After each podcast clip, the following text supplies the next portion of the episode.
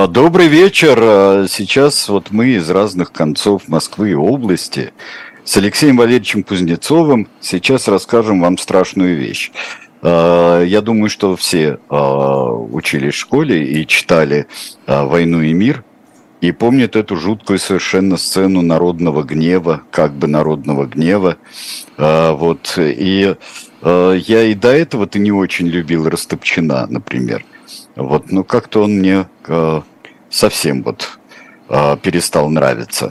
Ну, тем более, что э, Толстой очень подчеркивает в этой да. сцене, что это народный гнев именно не просто спровоцированный, а буквально вымученный Растопчиным. Да? Несколько раз Растопчин указывает, бейте его, бейте, а народ далеко не сразу, где-то примерно с третьего э, призыва в конечном итоге, и то в конечном итоге же убивают Верещагина унтер-офицеры, а народ уж потом как-то там достаточно ну, да. вяло уже расправляется с э, мертвым, э, значит, Верещагиным. Но я хочу сказать, что не планировалось никакой актуальности в этой теме, потому что дело это из нашего доброго загашника. Мы уж минимум два, а то и три раза предлагали в свое время его в голосованиях. Оно там не, не выигрывало э, по каким-то причинам. И когда я неделю назад подумал, что вот, кстати, хорошее дело, да, и его надо бы предложить, но очередные инициативы нашей Государственной Думы сделали его актуальным, и мы два часа назад в программе были о правах с Калоем Ахильговым. Опять разбирали новые инициативы по поводу иноагентов и лиц, аффилированных да. с иноагентами, лиц прикосновенных к иноагентам. А это дело абсолютно про это. Хочется, перефразируя известную песню Александра Моисеевича Городницкого, просто спеть «Ах, Верещагина Мешков, иноагенты XIX века». Вот так и назвали. Иноагенты XIX века. Вы сейчас убедитесь, что я ни секунды, ни, ни, ни, ни на грамм не преувеличиваю. Федор Васильевич Ростопчин, который действительно человек, ну, прям скажем, мало симпатичный. А сейчас нам Полин даст первую картинку, где он изображен еще достаточно молодым человеком, но уже при многочисленных регалиях. Это время первого его пика, его карьеры. Дело в том, что вообще-то, несмотря на корни, связи и прочие благоприятные обстоятельства, в начале карьеры его во времена значит, императрицы э, Екатерины II э, развивалась не очень бурно, и причиной тому был его несколько вздорный и сильно сумасбродный характер. В конечном итоге, будучи в хорошем расположении духа, императрица обозвала его сумасшедшим Федькой – и сплавила его в Гатчину, потому что, ну, где сумасшедшему молодому человеку, по мнению императрицы, было самое место. Да, при наследнике. При наследнике, который, так сказать, невысказанно, видимо, считался сумасшедшим Пашкой и всячески старался это прозвище оправдать. И там, будучи в этом гатчинском кружке, э, Воленс-Ноленс, э, волю императрицы, э, Федор Васильевич и создал, заложил основы своего возвышения при императоре Павле. При императоре Павле на него не свергаются чины, ордена, всякие прочие вещи. Но правление Павла было сравнительно коротким, всего 4 года – и, и 4 месяца. И 4 месяца, совершенно верно. И с уходом покровителя в лучший из миров он опять оказывается, значит, практически в нетях и занимается литературным творчеством. Вот в это время он себя совершенно четко определяет как представителя такой вот, э, хотя он человек еще не очень, прям скажем, пожилой, даже по тем временам, э, ему эм, в это время, ну, около 40 лет, там где-то в 803-804 э, году. Но он вот выглядит таким брюзжащим стариком. Он такой вот шишковец, его все раздражает, вот эти новомодные тенденции, вот эти новые, значит, словечки в языке, вот это вот офранцузивание дворянства, он бубнит, да, бубнит. Этот длинный хвост и чудный вырез. Да, Совершенно вот верно, да. все Кузнецкий мост и вечные французы. Он изобретает своего литературного протагониста, значит, некого пожилого дворянина, который вот размышления на край Красном Крыльце прочитайте, очень интересно, который старыми словесами, а на самом деле не старыми. Растопчин, не владея в совершенстве старым языком, изобретает такой воляпюк, такой вот, как ага. должен был бы звучать идеальный язык ретрограда и консерватора. Ужасно похоже на Стародумов Анвизинского. Вот он такими периодами какими-то совершенно нескладными, э, значит, э, изъясняется самые простые мысли, драпируя под э, бесконечным количеством слов. И вот, значит, этот дворянин по имени Сила, вот он, значит, тоже бубнит, вот, вот такой типичный ветеран, да, каким Растопчин не является, в общем-то. А дальше, дальше его призывают опять на государеву службу, и он очень активно начинает действовать. Своей покровительницей он считает великую княгиню Екатерину Павловну. Напомним, что это любимая сестра Александра I, настолько любимая, что некоторые злые языки даже утверждают, что он ее любил не только братской любовью, но, по крайней мере, это, что называется, на совести утверждающих, но это действительно женщина сильная, самостоятельная, очень умная. Ну и вообще, посмотрите ее биографию, она, конечно, для, для великой княгини сильно все вот эти вот. Она княгиня все-таки или княжна?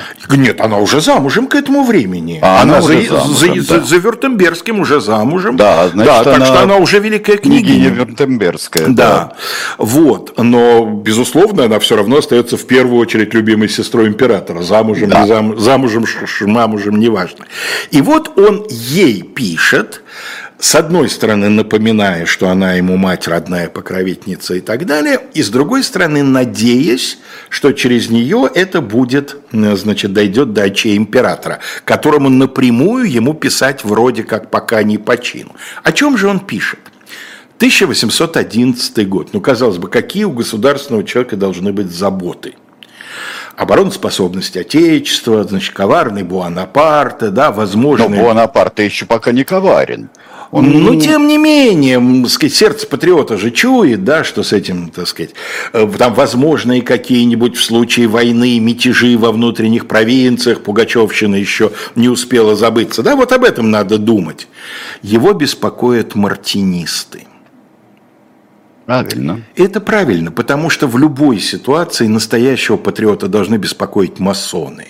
А, мар... а мартинисты это один из изводов, там, если не вдаваться. Я не разбираюсь в этом настолько, чтобы там четко объяснить разницу, но, в общем, по крайней мере, в России это точно воспринималось как один из вариантов масонства. Очень модного в это время, значит, э, власти очень по-разному к этому относились.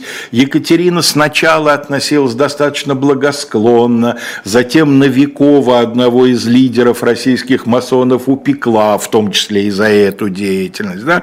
Э, Павел, э, так сказать, был амбивалентен, Александр то закрывал глаза, то наоборот открывал и, значит, прищуривал их настороженно. Что же он пишет? По восшествии на престол императора Александра мартинисты, не подвергаясь ни стеснениям, ни преследованию, не были, однако же, в сборе. Прежний гроссмейстер их новиков с двумя или тремя близкими друзьями вел скромную жизнь в деревне под Москвою. Они не писали ничего, в поступках своих соблюдая крайнюю осторожность.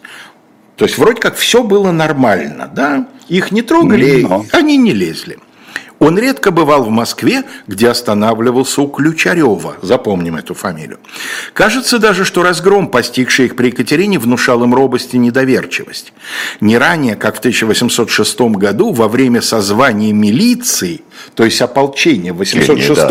Э, была такая попытка собрать ополчение, потому что начиналась новая кампания после Аустерлица, да, союз с Пруссией и соответственно, новая война, секта подняла голову, опять выступила наружу и приобрела важное значение на выборах. Вот на что он намекает. В годину, так сказать, опасную для Отечества, вот тут эта гидра свою голову и поднимет. Дальше он подробно описывает, называет имена. Князья Трупецкие, Лопухин, Ключарев второй раз, князь Гагарин, Кутузов. Это не Михаил Ларионович, это Павел Голенищев-Кутузов, его родственник. Тоже довольно известный человек, собирались на сходках для предварительного обсуждения важнейших дел, постановили выбрать бывшего товарища их адмирала Мордвинова в начальнике московского ополчения и так далее, и так далее. Огромный донос – если его распечатать сегодня на принтере 12-м кеглем странички, 4 текста будет убористого, да? Огромный донос на мартинистов. То есть у него в голове, в башке дурацкого Федьки, сумасшедшего Федьки, вот почему-то эти мартинисты накрепко засели. И один из главных – московский почт, директор Ключарев. А дальше происходит история, ну, дурацкая, вот по-другому ее не назовешь. Буквально через несколько дней после того, как Буанапарте пересек границу со своими несметными полчищами, сын купца второй гильдии, Михаил Николаевич Верещагин – Молодой совсем еще человек, ему 22 года от роду. Он такой совсем нетипичный для этой эпохи купеческий сын. Отец его действительно купец, действительно предприниматель. И в это время купеческий сын почти наверняка продолжатель дела отца. Это потом, во второй половине века, пойдут вот эти купеческие сыновья, которые будут учиться в университетах, в том числе и в европейских, которые совершенно не обязательно будут становиться, э, значит, э, предпринимателями, а кто-то уйдет в художники, кто-то уйдет в журналисты, кто-то уйдет в адвокаты, кто-то уйдет в науку, да? Пока купеческий сын означает и сословно, и буквально одно и то же. Но вот это, видимо, редкое исключение. Он, правда, своему отцу пасынок, по-моему. Но это не важно, какая разница, он сыновлен и усыновлен. А, в любом случае, никаким предпринимательством он не занимается. Получил он хорошее образование, он свободно владеет тремя языками, французским, немецким и итальянским. И еще в возрасте 16 лет, то есть совсем юным человеком, он начал заниматься литературным переводом. Перевел он с французского языка Роман некоего Шписа, я, честно говоря, никогда не встречал этого имени, который в его переводе называется «Фидюша» или «Маленький совоец в Авернских горах». Вот интересно посмотреть, Фидюша – это Теодор, наверное. Как, как, ну, а... Какое имя можно перевести как Федюша? Да ну, Федюша – любое имя. У нас любой Федя был. Ну вот я не знаю, вот, вот э, э, любой, там, Федор Богданович мог быть и Теодором, и, и Теофилом, ну, и это, да, да, да, ну просто я, я вот думаю, какой, франц, какой в Авернских горах может быть мальчик, которого перевели Савойский, которого перевели... Ну это какая-то африканка в Лапландии. Совершенно. Ну да, совершенно, да. вот. А второй его перевод на следующий год буквально, он перевел уже роман Августа Лафонтена «Александра и Мария» или «Любовь и честность». То есть это человек, усердно работающий над большими литературными формами, Видимо, никакой государственной службе он прикосновения не имеет, потому что в деле он нигде не упоминается как переводчик какой-то там организации или не упоминается за ним никакого классного чина, который он должен был, должен был бы иметь, если бы он служил, скажем, там по Министерству иностранных дел. И вот он каким-то образом становится обладателем двух очень странных текстов – Тексты эти представляют собой в его переводе, в его изложении первый – обращение императора Наполеона государем Рейнского, то есть немецкого союза. Звук. Обращение, которое было якобы сделано незадолго до начала того, что Наполеон называл второй польской кампанией, ну то есть русским походом. Вот как его записал Верещагин. Венценосные друзья Франции – дела в Европе взяли другой оборот. Повелеваю, как глава Рейнского союза, для общей пользы удвоить свои ополчения, приведя их в готовность пожинать лавры под моим начальством в поле чести. Я немножко запнулся за предлог, думаю, почему в поле, а не на поле, а потом сообразил, одно из старых значений слова «поле» – это охота – До сих пор охотники иногда поздравляют друг друга в случае результата с полем. А, да, но у него еще все, у него сплошные галлицизмы. И, а тут да. в поле чести, видимо, имеется в виду в охоте за честью, да, в погоне. Да, он просто не, не подобрал. Понятно, не подобрал. Шишков, прости, не знаю, как перевести. Да? Да. Вам объявляю мои намерения. Желаю восстановления Польши. Хочу исторгнуть ее из неполитического существования на степень могущественного королевства – Хочу наказать варваров, презирающих мою дружбу. Уже берега Прегеля и Вислы покрыты орлами Франции. Мои народы, мои союзники, мои друзья, думайте со мною одинаково. Я хочу и поражу древних тиранов Европы. Я держал свое слово и теперь говорю, прежде шести месяцев две северные столицы Европы будут видеть в стенах своих победителей Европы. А, я не знаю, насколько московские следователи потом будут усердно искать оригинал. Похоже, что не очень. Но я думаю, что по самому тексту мы сегодня можем сделать вывод, что это, конечно, сочинено. Это даже не вольный перевод какого-то реального обращения Наполеона. Дело в том, что Наполеон эм, реальный до начала вот этого русского похода сделать общедоступное заявление, что он стремится в две северные столицы, то есть Москву и Петербург, просто не мог, потому абсолютно не собирался этого делать. Мы сегодня это знаем совершенно точно. Ну, Польшу он восстановить собирался. Собирался, обещал, да. собирался, обещал. Это как раз не вызывает, так сказать, сомнения. Но дело в том, что выражение исторгнуть ее из неполитического существования, при том, что уже пять лет, как восстановлено Великое герцогство Варшавское, и это довольно большое государство по европейским меркам, вряд ли Наполеон мог сказать, что до этого она не пребывала в политическом состоянии. А, ну да, но тут все при э, достаточно кособокости, в общем-то, э, этого воззвания, его надо назад переводить и э, долго думать, что он имел в виду. Совершенно верно. Второе, ничуть не лучше, прямо скажем, это якобы послание Наполеона прусскому королю. Ваше Величество, unmöglich, impossible, государь, брат мой – Никакого, да. Ваше Величество, да? Да, или Сирмон Кузан. Сирмон Кузан, совершенно верно. Но никакого, Ваше Величество. Это, конечно, сочинено, видимо, самим Верещагиным. Нет никаких оснований полагать, что кем-то другим. Краткость времени не позволила мне известить вас о последовавшем занятии ваших областей. Я для соблюдения порядка определил в них моего принца.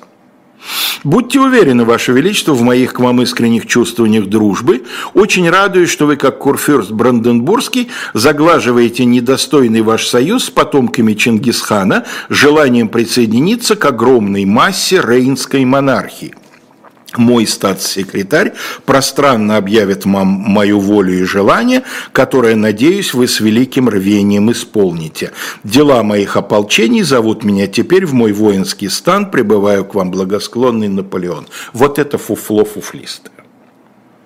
Вот если в первом да. случае можно думать, что перевод кривой, да, пытаться реконструировать э, настоящую речь Наполеона, это просто вот, ну, совершенно точно сочинение на тему, что, как мне кажется, Наполеон мог бы написать, значит, эм, э, э, прусскому королю, ежели бы хотел ему что-то написать.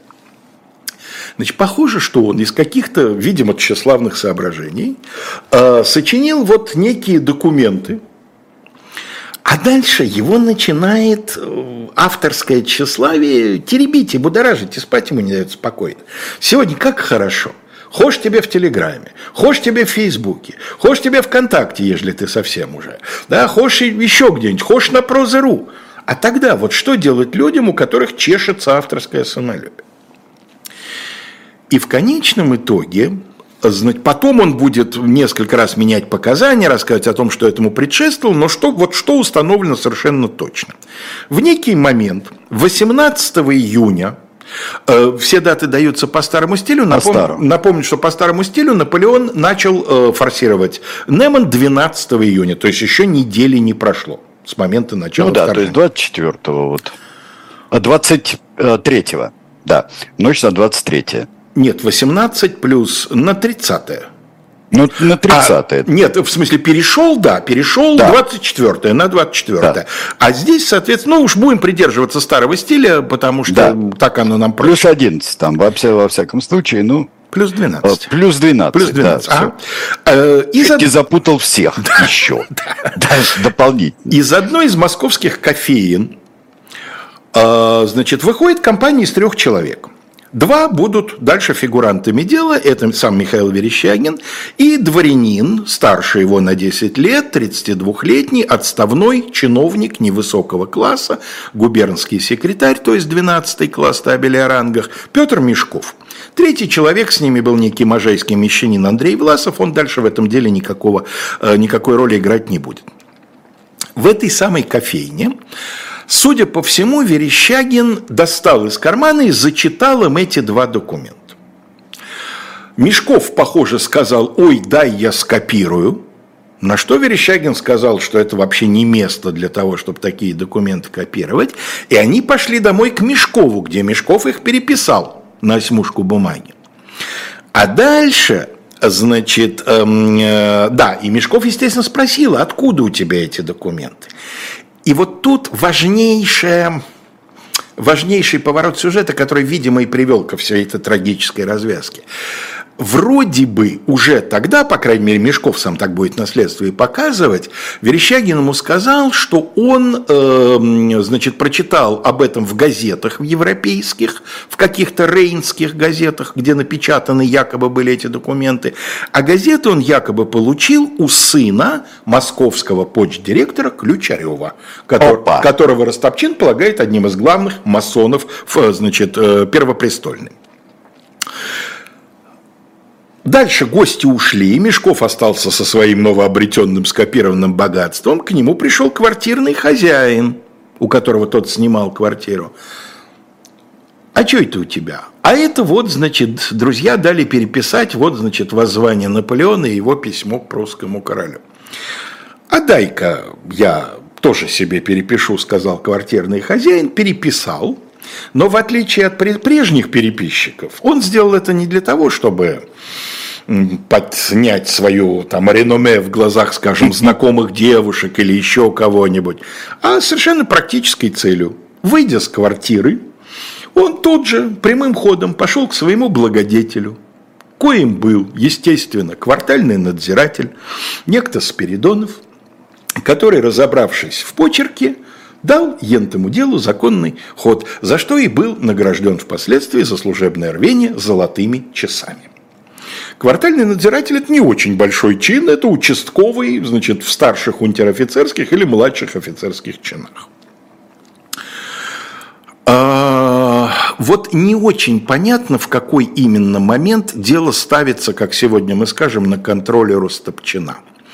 Возможно, не сразу, потому что, по крайней мере, его участие в деле зафиксированное проявится несколько позже. Но в любом случае, с самого начала, как только э, значит, Спиридоновский рапорт э, поднимается вверх по инстанциям, дело попадает к одному из четверых самых важных полицейских чиновников Москвы. В то время э, значит, московская полиция во главе имела оберполицмейстера, мы с ним еще встретимся в ближайшее время, и у него было три просто полицмейстера, то есть у него было три заместителя. Дальше Москва делилась на э, полтора десятка э, полицейских частей во главе с частными приставами. В каждой части были вот те самые квартальные надзиратели участковые, ну и так дальше, вплоть до последнего рядового будущника. Так вот, следствие по этому делу сразу ведет один из трех заместителей оберполицмейстеров, полицмейстер Егор Дурасов. А, прервемся, наверное, да, сейчас как раз середина часа. А, да, да, практически, да, уже и можно прерваться после рекламы о книжке, одной-двух исторических, кстати говоря, тоже, и э, потом поедем дальше.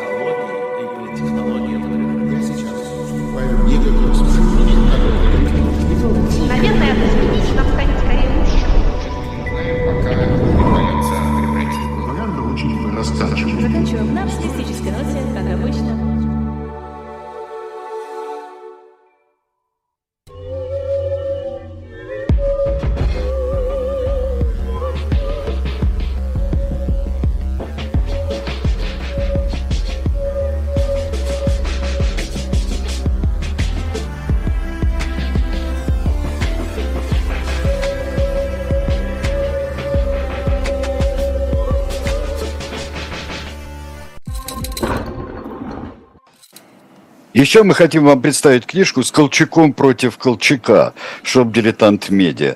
Здесь очень много материалов, э, и здесь э, э, получается серия книг, плюс здесь в этой книжке большой аппарат есть библиографический, именной указатель, указатель организаций.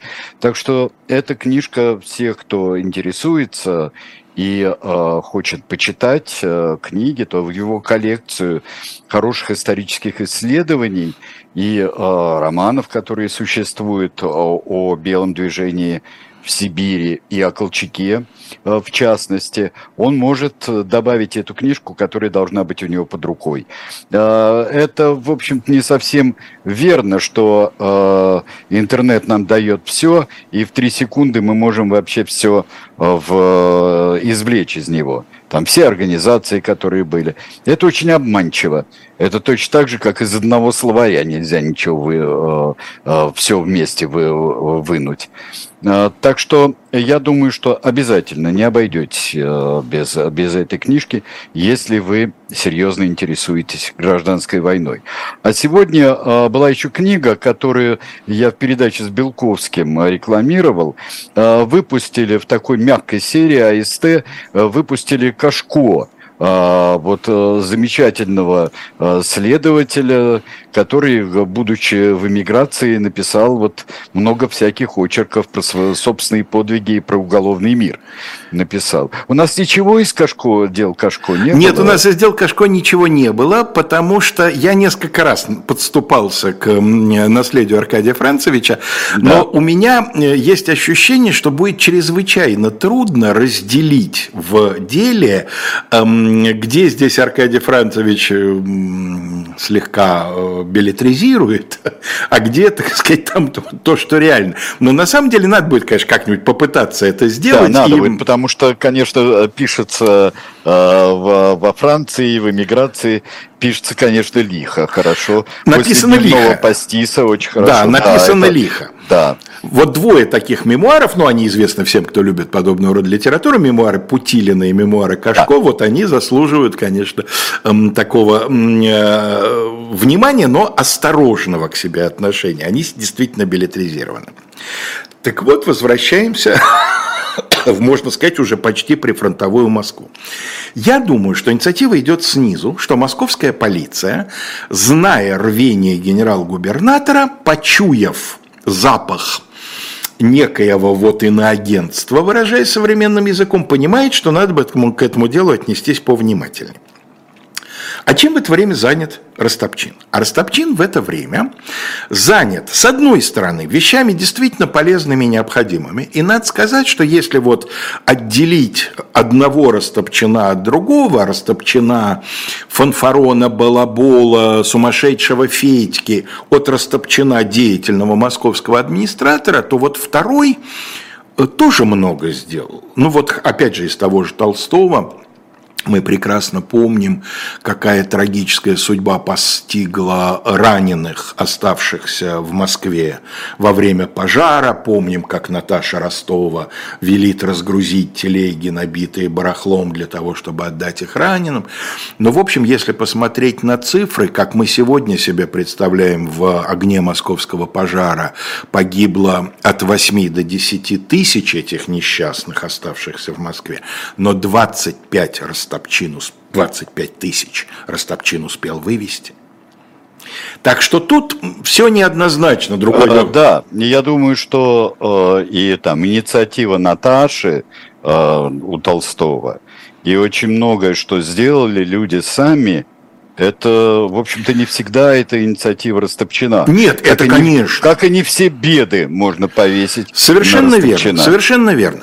Нуждается по-прежнему в уточнении роль Растопчина вот в этой идее сожжения Москвы, эм, потому что, с одной стороны, вроде как общее место, что это инициатива самого Растопчина, а с другой стороны, вот историки 12 года обращают внимание на то, что вообще весь Кутузовский план Тару Тарутинского маневра не имел смысла без сгоревшей Москвы. Если бы Москва не сгорела, ну и что бы делали в Тарутино? Зимовали бы, что ли, там в чистом поле, в то время как французы в стотысячное, в смысле размещения, Москве спокойно бы -то, да, там зимовали на теплых квартирах с обильным э, продовольственными запасами. Так что вполне возможно, что Ростопчин как бы идею подбросил, но в план ее превратил, в логичный план, конечно, Кутузов. Ну, бог с ним. Это, сказать, разговор, который очень долгий да, и серьезный. Ведется, ведется, да. Э, Нас сейчас волнует вторая ипостась Кто поджигал, кто грабил, да, да, очень да. интересно, да. Э, ну, о московском пожаре вышло несколько работ. Э, автор одной из них я чуть позже упомяну, потому что он вообще автор нескольких хороших работ, в том числе прекрасных работ, в том числе вот имеющих непосредственное касательство к этому делу. Значит, эм, нас сейчас интересует первое пер, первый аватар Растопчина, сумасшедшая Федька, консервативный публицист. Значит, помимо всего прочего, Растопчин очень активно занимается пропагандой. Вот эти его писательские таланты, которые некоторое время он использовал, потому что больше они ни для чего не нужны были, теперь расцвели пышным цветом. Цветом, Полин, дайте нам, пожалуйста, вторую картинку. Здесь вы видите печатный и рукописный, так сказать, автограф э, его объявлений, а он регулярно обращался к москвичам со словом губернатора. То, что сейчас стало просто, так сказать, общим местом для современных региональных политиков, тогда был делом, конечно, новым. Вот, например, Здесь есть слух, и есть люди, кои ему верят и повторяют, что я запретил выезд из города. Если бы это было так, Тогда не заставали бы другие караулы во всех тысяч карет, в, значит, колясок и повозов во все стороны. И я рад, что барыни и купеческие жены едут из Москвы для своего спокойствия. Меньше страху, меньше новостей. Но нельзя похвалить и мужей, и братьев, и родню, которая при женщинах в, буду, э, в будущих отправилась без возврату очень актуально звучит сегодня, да? Растопчин вот в этих вот афишках, как их потом назовут, он уже видит себя во главе московского ополчения, во главе города, который готов, изготовился к сражению, там, к осаде, к чему угодно и так далее. Еще большую популярность приобрели, Полин, дайте нам, пожалуйста, третью картинку, приобрели афишки написанные в таком юрническом, я бы сказал, лубочно-псевдонародном стиле. Ну, он, луб... он точно, абсолютно точно лубочный, лубки. и там прямо а... и иллюстрация совершенно лубочная, вот на той картинке, которую наши зрители видят, а мы нет. Значит, э, это э, изображение э, еще одного выдуманного героя, московского мещанина Корнюшки Чехирина, который выпил в шинке лишний крючок, то есть он в трактире выпил лишний ковшик. Крючок – это ковшик мерный, которым mm-hmm. разливали крепкое спиртное в кабаках и трактирах. Вот он выпил в шинке лишний крючок и изругал французов скверными словами. А дальше приводятся скверные слова патриотически настроенного мещанина Корнюшки Чехирина, который пишет, что да, да, солдатики-то у тебя жалкие, да Это он непосредственно к Наполеону обращается. Угу. Вот этим вот занят Растопчин. И тем, и другим он занят, да, и серьезной работой, и, эм, значит, вот такими вот вроде как не вполне подобающими московскому главнокомандующему делами. И, видимо, понимая это и зная его ревность к масонам и мартинистам, полиция подает ему на блюдечке дело вот этого самого Мешко. Потому что, то есть, прошу прощения, Верещагина в первую Верещагин, очередь. Мешков да. здесь пристегнут просто как, ну, кого-то надо пристегнуть, чтобы получилось хоть что-то похожее на заговор. А Верещагин, попав в Кокур-Ващип на допросах, начинает вертеться и юлить, по-разному отвечая на главный первый вопрос. А ты где это взял-то? Ну, признаться, что он просто сочинил из головы, он, видимо, не может, опять же, по причинам авторского тщеславия. Он говорит, я перевел, я перевел из газет. А где ты, мелкий сукин сын, он и газеты видел? Где бы я мог это видеть? И он сначала говорит, что вот или точнее Мешков доносит, он мне говорил, что вот ему дал сын московского почт-директора Ключарева.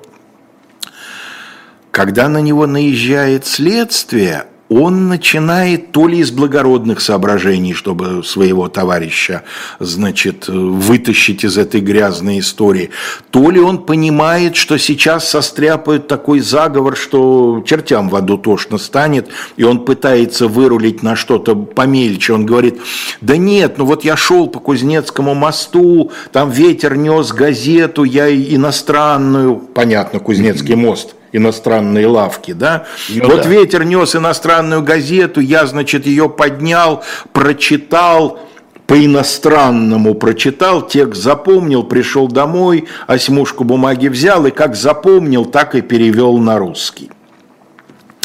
Ну, следователь что? Следователь записывает. Затем призывают Ключарева. Но Ключарев не просто так. Ключарев действительный статский советник, сиречь генерал. И он, понимая, что дело пахнет даже не керосином, а мазутом каким-то, он переходит в атаку и пишет э, московскому генерал-губернатору гневную реляцию – как оклеветан был тут сын мой императорского московского университета студент, будто он знаком с преступниками и давал ему гамбургские газеты от публики удержанные, то по двум всем обстоятельствам не мог я не принять важного для меня участвования и спокойно при господине полицмейстере, его Дурасов допрашивал, опровергал и то, и другое, основываясь на том, что сын мой далек по воспитанию и нравам от подобных знакомств, также и потому, что ни в выданных, ни в прочих газетах ничего даже подобного не было. Вот, Ключарев заявляет свое алиби. Вот, мы все посмотрели. Не было этого, да, нет нигде ничего похожего на оригинальный текст. Но Растопчину уже доложили. Есть дело, к которому прикосновенен Ключерев. И Растопчин, хотя видит Бог, ему, казалось бы, есть чем заняться, да, в середине июля, эм, значит, 1812 э, года, ну, есть чем ему заняться. Одним формированием ополчения, которая, так сказать, формируется уже лихорадочно. Но он, тем не менее, просто забывает буквально обо всем. Он отстраняет Дурасова, видя, что тот робеет перед Ключаревым. Дурасов полковник, Ключарев генерал-майор, считай. Он ставит наследствие никого иного, как обер-полицмейстера генерал-майора Петра Ивашкина. Полин, дайте нам, пожалуйста, портрет красивого мужчины. Сначала будет мужчина в штатском, это сам Ключарев, почдиректор. Ключарев, да? Ключарев, да, с э, орденом святого Владимира э, на шее э, то есть третьей степени, достаточно высокий орден, э, генеральский, скажем так, полковничий это самое низшее. А вот следующий импозантный мужчина с лентой и с э, звездой и с несколькими орденами, это Петр Алексеевич Ивашкин, московский оберполицмейстер. И вот он лично возглавляет следствие по этому делу, хотя московскому оберполицмейстеру еще больше есть чем заняться вот в этой критической ситуации, когда столица, вторая, все быстрее и быстрее превращается в прифронтовой город. А в конечном итоге Ростопчин настаивает на том, чтобы Ключерева в это дело как можно плотнее упихивали. А Дурасов, видимо, понимая, что у Ключерева есть защитники, и помимо, так сказать, этого можно нарваться, да и неизвестно между двух огней, э, он на всякий случай оформляет дело так, как оно видимо и было, что Ключерев здесь ни при чем. Верещагин в свое время сболтнул Мешкову, ну, потому что надо было какой-то провинанс придумать. Он и сказал, да, вот я с сыном дружен, вот он мне газету дал. А потом, когда приперли, уже начал отпираться, но, э, значит, это все, э, естественно, растопчено, как охотничью собаку к себе привлекает. И вот он пишет образ действий Ключерева во время розысков на почте, его беседа с преступником с глазу на глаз, данные ему обещание покровительствовать. Все это должно убедить вас, государь, что мартинисты – суть открытые враги ваши, и что вам препятствовали обратить на них внимание. Дай Бог, чтобы здесь не произошло движение в народе.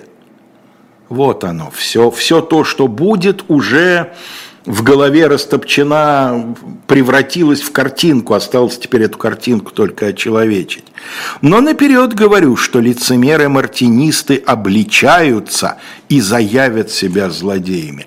У него уже идея фикс он уже не может с ней расстаться. Вот. Что у него случилось с мартинистами? Пес его знает. Не знаю. Наверняка специалистам по биог... в биографии Растопчина нетрудно будет найти какую-нибудь... Ну, я бы сказал, я бы мог сострить, что у него жена сбежала с мартинистом. Но на самом деле не исключено, что а, что-то похожее в его голове действительно было. Ведь дело в том, что личная трагедия Федора Васильевича заключалась в том, что его нежно любимая жена, подарившая ему, по-моему, человек 8 детей, у него очень много, большое было потомство, она перешла в католицизм. И еще и взрослую дочь с собой перетянула. А где католики, там известно иллюминаты – а где иллюминаты, там известно масоны, а где масоны, да, там известно розенкрейцеры, да. а где розенкрейцеры, да. там мартинисты, ну просто на каждом углу, так сказать, кишмя кишат. Может быть что-то в этом роде, как это не смешно, а может еще что-то. Ну, это похоже на, похоже на Ну, здесь какая-то личная травма, я бы сказал. Но помимо личной травмы, я думаю, что Федор Васильевич, ну, все-таки был человек не глупый, при том, что, конечно, не без больших тараканов. Э, я думаю, что ему казалось, что вот он в глазах государя, вот в этой ситуации, когда поднимается дубина народной войны, вот он будет выглядеть патриотом, в том числе таким образом.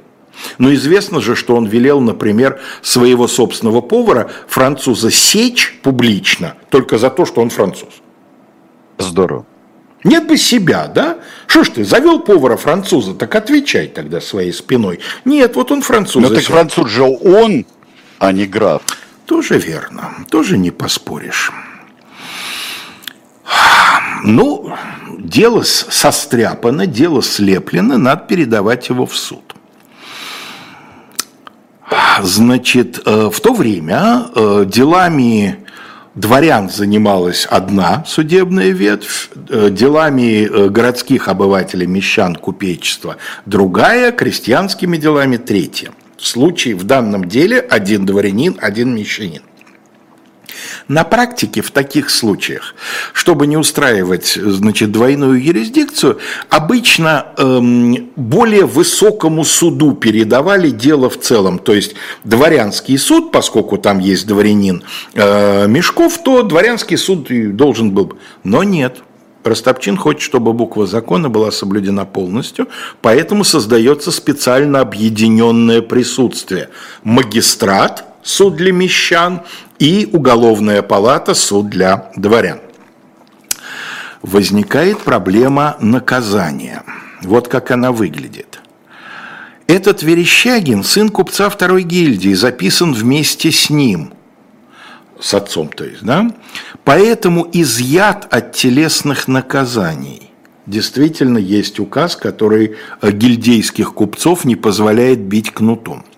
Его дело не может долго продолжаться в судах, но оно должно поступить в Сенат, ну, понятно, что апелляция будет, и тогда затянется надолго. Между тем, надо спешить с произведением в исполнение приговора. Это Растопчин пишет императору. Июль 12 года, еще раз напоминаю, да? Растопчину делать больше нечего, императору делать больше нечего. Но как его волнует, что закон не позволяет поступить так, как надо. Надо спешить произведением в исполнение приговора ввиду важности преступления, колебаний в народе и сомнений в обществе. Я осмелюсь предложить вашему императорскому величеству согласить правосудие с вашей милостью, прислать мне указ, чтобы Верещагина повесить, ну, что вам стоит? Пришлите мне указ, чтобы Верещагина повесить. Возвесть на виселицу и потом сослать в Сибирь в каторжную работу. Я придам самый торжественный вид этой экзекуции, и никто не будет знать о помиловании до тех пор, пока я не произнесу его. Он соблазняет Александра, он искушает. Соблазняет, да. Государь, Это государеву брату очень понравилось, тот любил такие штуки. Да, государь, смотрите, и по всей строгости, и народ тем самым припугнем, и вы милость проявите, а я все так обставлю, что будет замечательно смотреться. Три раза будем приговор на бис произносить, уверяю вас, государь. Между тем государь почему-то не обольщается. Суд над Верещагиным кончить во всех местах без очереди и, не приводя окончательного решения в исполнение, представить оное к министру юстиции для доклада его императорскому величеству. Верещагина же содержать, между тем, под наикрепчайшим присмотром. Значит так, вы там судите – приговорчик выносите, но не публикуйте и быстренько министру юстиции для доклада императору, а мы решим, да? Ну как вот, вот как поэта, можно сказать, взяли ну, и... просто на лету взяли. На лету, сбили, да. На лету. Да. Конь на скаку и птица в лед, по чьей вине, по чьей вине, пел Высоцкий. Да, вот я mm-hmm. думаю, Ростопчин себя чувствовал примерно так. 15 июля общее присутствие московского магистрата совместно с надворным судом, это вот это вот совместное да, присутствие, пришло к мнению сослать Верещагина на каторгу в Нерчинск, а секретаря Мешкова, лишив дворянства, отослать в военную службу. 20 июля это мнение было подтверждено определением первого департамента Московской палаты уголовного суда, то есть более высокой инстанции, но с важной поправкой – что Верещагина следовало бы казнить смертью бы, но, учитывая указ 1754 года, наказать кнутом. Но, учитывая, что он купеческий сын, отослать на каторгу в Нерчинск. Приговор тот же самый, но суд на всякий случай страхуется. Конечно, казнить бы надо, но нельзя, указ 1754 года. Конечно, надо бы бить кнутом, что в некоторых случаях тот же самый результат доставляет, да, но нельзя он купеческий сын. Поэтому, к сожалению, только на каторгу в Нерчинском. А Ростопчин не, угома, не угоманивается, и теперь уже министру полиции Балашову, тоже нам хорошо знакомому по третьему тому «Войны и мира», пишет слухи, слухи, вроде бы есть слухи о том, что вы встречались с Ключаревым. А вы знаете, каков тот Ключарев? Ключарев, да ну. Одним словом, вот Растопчина заела абсолютно. Он уже думать ни о чем не может. И вот приговор состоялся. Дело а как бы отправлено в Петербург из Петербурга э, пока э, никаких указаний не поступает, вполне в Александровом стиле, да, без ответа все. А тем временем принято решение об оставлении Москвы. И Растопчин, он напишет потом записку о своих, очень подробную записку о своих действиях в 2012 году. И в частности, там целый абзац посвятит этому делу, как он уже все закончил, вот надо выходить, садиться в коляску, чтобы уезжать. И тут он вспомнил. И тут он вспомнил о том, что у него есть два недоделанных дела – ну, на самом деле ему, похоже, напомнили, что в долговой тюрьме, почему-то больше посадить было некуда, значит, Верещагин содержался в долговой тюрьме, находятся два преступника, которых то ли забыли отправить. Дело в том, что арестантов из Москвы, организованной партией, там их больше сотни человек было из московских тюрем.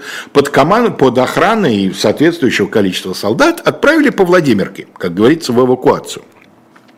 Но, видимо, потому, что насчет этих было особое распоряжение, их не решились присоединить к общей партии арестантов, Мелочь всякую просто отпустили из московских тюрем. Но насчет этих особых распоряжений их нельзя просто отпустить как мелочь угу. всякую. И осталось два человека. Остался вот этот и остался какой-то французишка который э, был частным учителем фехтования и, похоже, попал, опять же, почему-то доносу, просто потому, что он французишка. И вот Ростопчин уже занес ногу, чтобы сесть в коляску. Нет, привести мне этих двух. И дальше вот эта жуткая сцена, описанная Толстым, описанная, видимо, очень близко к э, тому, что реально происходило, в том числе э, явно совершенно Лев Николаевич читал и э, записку Растопчина, совершенно, кстати, неоправдательную. Растопчин ни в чем не видит в этом деле своей вины.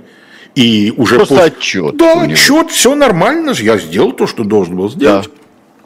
Вот я ссылаюсь на замечательную совершенно статью э, екатеринбургского историка, доктора исторических наук Владимира Николаевича Земцова, которая называется «Михаил Верещагин. Житие не святого мученика». Она вышла в одном из юбилейных сборников к 200-летию войны 12 года. А вообще у Владимира Николаевича есть замечательная работа и о московском пожаре, есть и э, о Бородинской битве по французским источникам. Битва на Москве-реке называется как Le bataille de Москва, да, как Дуля франц... Москва, Дуля да. Москва, да, совершенно, э, как французы называют. Вот, э, и э, то есть вот в, этом, в этих страшных полутора страницах вот этой вот расправы, там от Толстого только эпитеты, а факты всей жизни. Верещагина зарубили, Затем толпа растерзала останки, до сих пор неизвестно, что с ними произошло, есть по меньшей мере три версии, где он похоронен и похоронен ли вообще по-христиански. Француза то ли отпустили, то ли он в суматохе просто сбежал. Бежал. Растопчин Это написал... там было. Это там было, у дома Растопчина, на Лубянке это было? Где-то там, да, где-то в этих... Э, это край... на Лубянке, да. Э, где... По крайней мере, вот нам сейчас покажут картину художника Кившенко, э, который очень много, да, на батальные исторические темы писал, и там это все на крыльце Растопчинского дома происходит. Так что, скорее всего, Кившенко не, не придумал. Да, ну Растопчинский дом, он был там, где потом его переделали, и вот он такой псевдобарокко такой вот он, там было управление по Москве, по-моему, КГБ и Московской области. Ну, это напротив Большого КГБ через площадь, да? Э, нет, это, это не через площадь. Это, э, если кто-то знает дом Динамо, Фомина с башней, где был сороковой гастроном, и. А, где сороковой гастроном, вот. понятно. Дальше идет клуб, вот в двери в клуб, клуб тот, где, где Юрий да. Петрович любимый да, да, плясал. Да, да, да, да, да. А, вот. А, а потом идет такой вот заборчик и барский дом, где были палаты Пожарского, а потом Понятно. Ростопчинский дом, и в конце 19 э, века его довели вот до такого вида. Ну вот. И э, значит, э, вот эта вот история. Сам Ростопчин пишет, что француза он отпустил и якобы даже проследил за тем, чтобы там он мог спокойно убежать. Но по другим некоторым сообщениям он просто, воспользовавшись суматохой вот этим всем, просто дал деру, и никто не стал с ним связываться. И вот интересно, что Александр I тоже этому делу потом ретроспективно придал э, значение, я бы сказал, гомерическое. Письмо Александра Стопчину – я был бы вполне доволен вашим образом действий при этих весьма затруднительных обстоятельствах, имеется в виду эвакуация Москвы, да. если бы не дело Верещагина, или лучше сказать, не окончание этого дела. Я слишком правдив, чтобы говорить с вами иначе, как с полной откровенностью. Его казнь была не нужна. В особенности ее не следовало производить подобным образом – повесить или расстрелять было бы лучше. Какой неожиданный Александр. Нет, абсолютно. Это Александр Александр. Сфинкс неразгаданный до гроба, да? Но полное, да. полное ощущение, что пишет кто-то из ближайших, так сказать, э, ближайшего окружения лично товарища Сталина, а может быть и сам товарищ Сталин. Да? Повесить и расстрелять было бы лучше. Нет, конечно, было бы лучше, потому что это очень получилась диковатая, дикая, неприятная сцена. И вот последний, Петр Андреевич Вяземский, человек, в общем, не так уж плохо относившийся к Растопчину, хотя без особого восторга, Смерть Верещагина осталась темным пятном на памяти его, но она не легла неизгладимым и неискупимым грехом на совести его, ни в письмах его, ни сколько мне известно в самых потаенных разговорах его с приближенными людьми, нигде не отозвалась трагическая нота, в которой звучало бы угрозением совести и раскаяния.